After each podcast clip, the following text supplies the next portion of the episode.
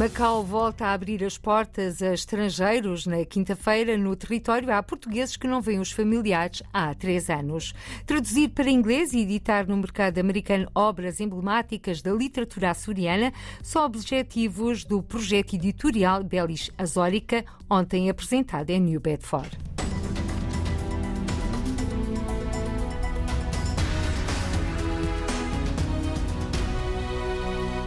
Macau vai abrir as portas a partir de quinta-feira à entrada da maioria dos estrangeiros. É a primeira vez desde março de 2020, no início da pandemia da Covid-19. Anunciou hoje o governo da região administrativa especial de Macau, mas alerta no despacho, os estrangeiros terão de cumprir as condições de entrada definidas pelos serviços de saúde de Macau. A RDP Internacional o deputado à Assembleia Legislativa de Macau, José Pereira Coutinho, espera que este abrir de portas seja o primeiro passado para a abertura das fronteiras e, ao mesmo tempo, travar a saída do território de portugueses desde que tenham estado 10 dias no interior do continente chinês, podem entrar imediatamente em Macau, o que é uma medida de alguma forma atenuante face à rigidez com que nós estávamos habituados a viver cá em Macau, em que ninguém entrava e ninguém saía. É uma atenuação da medida de zero casos de Covid, o que eh, demonstra que esses últimos três anos de confinamento têm, por um lado, benefícios no caso de um número reduzido, muito reduzido de mortes,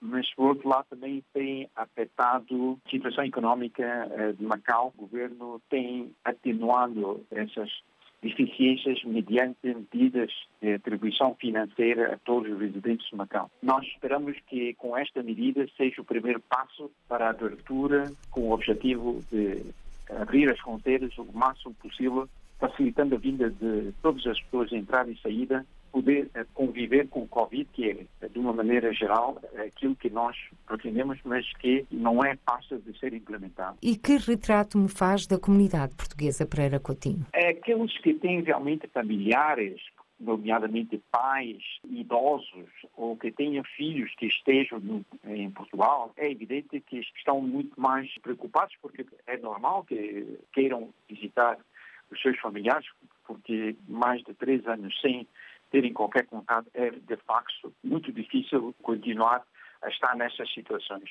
Mas com a atenuação dessas medidas, penso que as pessoas possam ir visitar os seus familiares em Portugal, possam deslocar profissionalmente para as regiões asiáticas, países asiáticos, eh, nomeadamente a Tailândia, a Camboja, a Singapura, a Malásia, o Japão e a Coreia, possam fazer a eh, sua vida dentro da normalidade desta forma, evitar que o êxodo das pessoas possam ter intenções de sair definitivamente de Macau seja diminuído. José Pereira Coutinho, português deputado na Assembleia Legislativa de Macau, em declarações à RDP Internacional. Macau abre as portas à entrada de trabalhadores, não residentes e familiares de residentes, assim como viajantes de 41 países, incluindo o Brasil.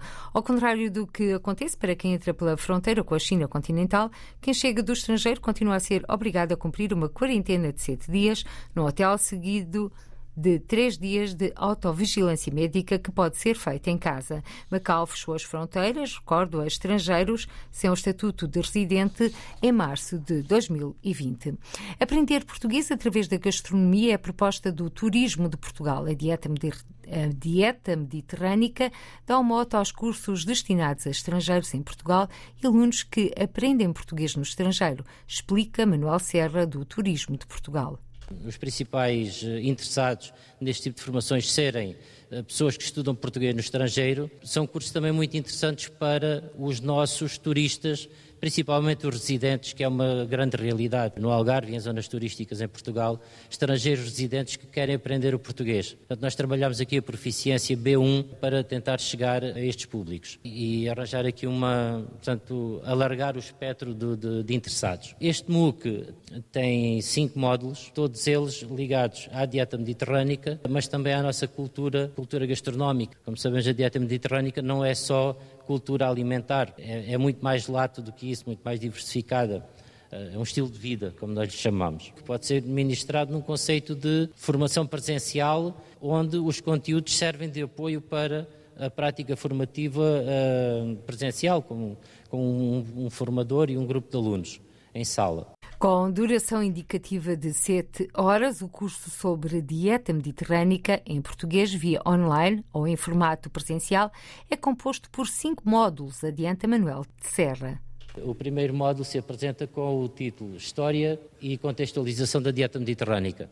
O segundo módulo é o estilo de vida mediterrâneo, língua, cultura, gastronomia, por aí fora. Terceiro módulo, padrão alimentar, aqui dedicamos mesmo à alimentação. O quarto, a dieta mediterrânica, também enquanto padrão alimentar saudável, aqui entra a questão da saúde e da sustentabilidade e eh, o quinto módulo, a dieta mediterrânica, também já mais virado para a sustentabilidade, para o benefício eh, económico e social. Portanto, aqui falamos um bocadinho da economia circular e por aí fora. Manuel Serra, do Turismo de Portugal, e os cursos sobre dieta mediterrânica para quem aprende português no estrangeiro ou estrangeiros em Portugal. Traduzir para inglês e editar no mercado americano obras emblemáticas da literatura açoriana são objetivos do projeto editorial Belis Azórica, ontem apresentado em New Bedford.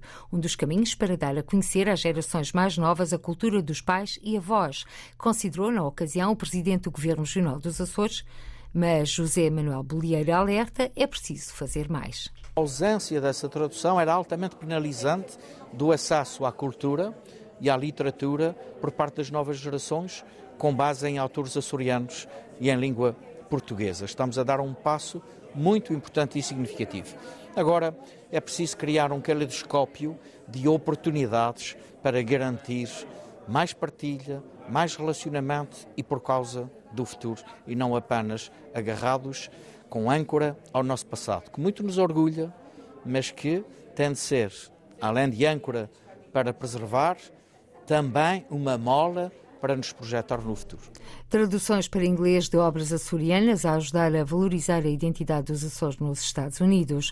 O presidente do Governo Regional dos Açores, na apresentação ontem no Museu, Bali... no Museu da Baleação, em New Bedford, do projeto editorial Belis Azórica. Mau tempo no canal de Vitorino Nemésio, as Ilhas Desconhecidas de Raul Barandão, Pedras Negras de Dias de Melo, a Ilha e o Mundo de Pedro da Silveira e Um Sorriso na Escuridão, de Adelaide Freitas, são as primeiras cinco obras traduzidas para inglês e editadas nos Estados Unidos da América no âmbito do projeto editorial Belis Azórica. Belis Azórica é uma iniciativa do Centro de Estudos Portugueses da Universidade de Massachusetts, Dartmouth, através da editora Tagus Press, com apoio financeiro do Governo dos Açores, através da Direção Regional das Comunidades Açorianas. Um banquete de encerramento das grandes festas do Divino Espírito Santo da Nova Inglaterra fechou ontem o programa da visita oficial do Presidente do Governo Regional dos Açores a Massachusetts e Rhode Island, onde manteve contactos com a Universidade de Lowell, dirigentes do movimento associativo, empresários e participou nas festas do Divino Espírito Santo. Luz Descendente recria bordados e trajes típicos madeirenses no Rio de Janeiro. Ana Galvão, Luz Descendente, inspirou-se na avó madeirense para criar um negócio, a Vilhoesa. Um negócio de portas abertas na cidade maravilhosa, nas redes sociais e que Ana Galvão sonha um dia trazer para a Madeira, como confessou ao jornalista Marco António Souza. Ana Galvão nasceu a cerca de 6.800 quilómetros da Madeira, mas a distância não impede de viver dia a dia as tradições e costumes da pequena ilha no Atlântico. A lusodescendente herdou esse conhecimento e aproveitou para criar um modelo de negócio, a Vilhoesa. Os bordados e os trajes de folclore entram na sua vida durante a licenciatura em design. Tinha que ser algo inovador ou algo que resolvesse um problema. E aí eu pensei na minha avó, porque a minha avó é bordadeira, ambas, inclusive, mas uma delas eu vivi a minha vida toda. E ela já não tinha muitos é, pedidos, é, assim, não era aquela coisa porque ela no início chegava até a receber mais do que o meu avô. Quando eles, quando ela tinha muito trabalho, né? E aí eu pensei, pô, isso é um problema, é um bordado tradicional que fez parte da cultura do Rio, a cultura carioca. A Viluesa torna-se um negócio em 2015 e no ano seguinte surge nas redes sociais. Desde aí, o projeto tem sido um sucesso. Ana Galvão está atualmente na Madeira e aproveita a viagem para trazer as suas criações a interessados um pouco por toda a Europa. As pessoas que estão aqui já me conhecem e às vezes querem comprar alguma coisa que eu faço, porque eu faço bordados. Futuramente quero fazer trajes a partir de de estudo, de pesquisas, é, vendo lenços também para folclore, enfim, é tudo baseado nisso. Então as pessoas já sabem, já me pedem, ah, quando você vir aqui, você me traz XYZ, aí eu já, já vou coordenando. Por exemplo, nessa viagem eu me programei para fazer quatro bordados aqui para a Europa. Em homenagem à família, Ana Galvão quer um dia concretizar um sonho. Eu tenho sim um, um objetivo de, sei lá, a minha marca, minha loja, né, crescer ao ponto de ter uma filial aqui e são muitas ideias, mas pouco tempo para organizar para uma pessoa que trabalha sozinha. A jovem luso-descendente continua assim a preservar tradições madeirenses no Rio de Janeiro. Ana Galvão, empresária e 28 anos, é uma das novas conselheiras das comunidades nomeadas pelo Governo Regional da Madeira.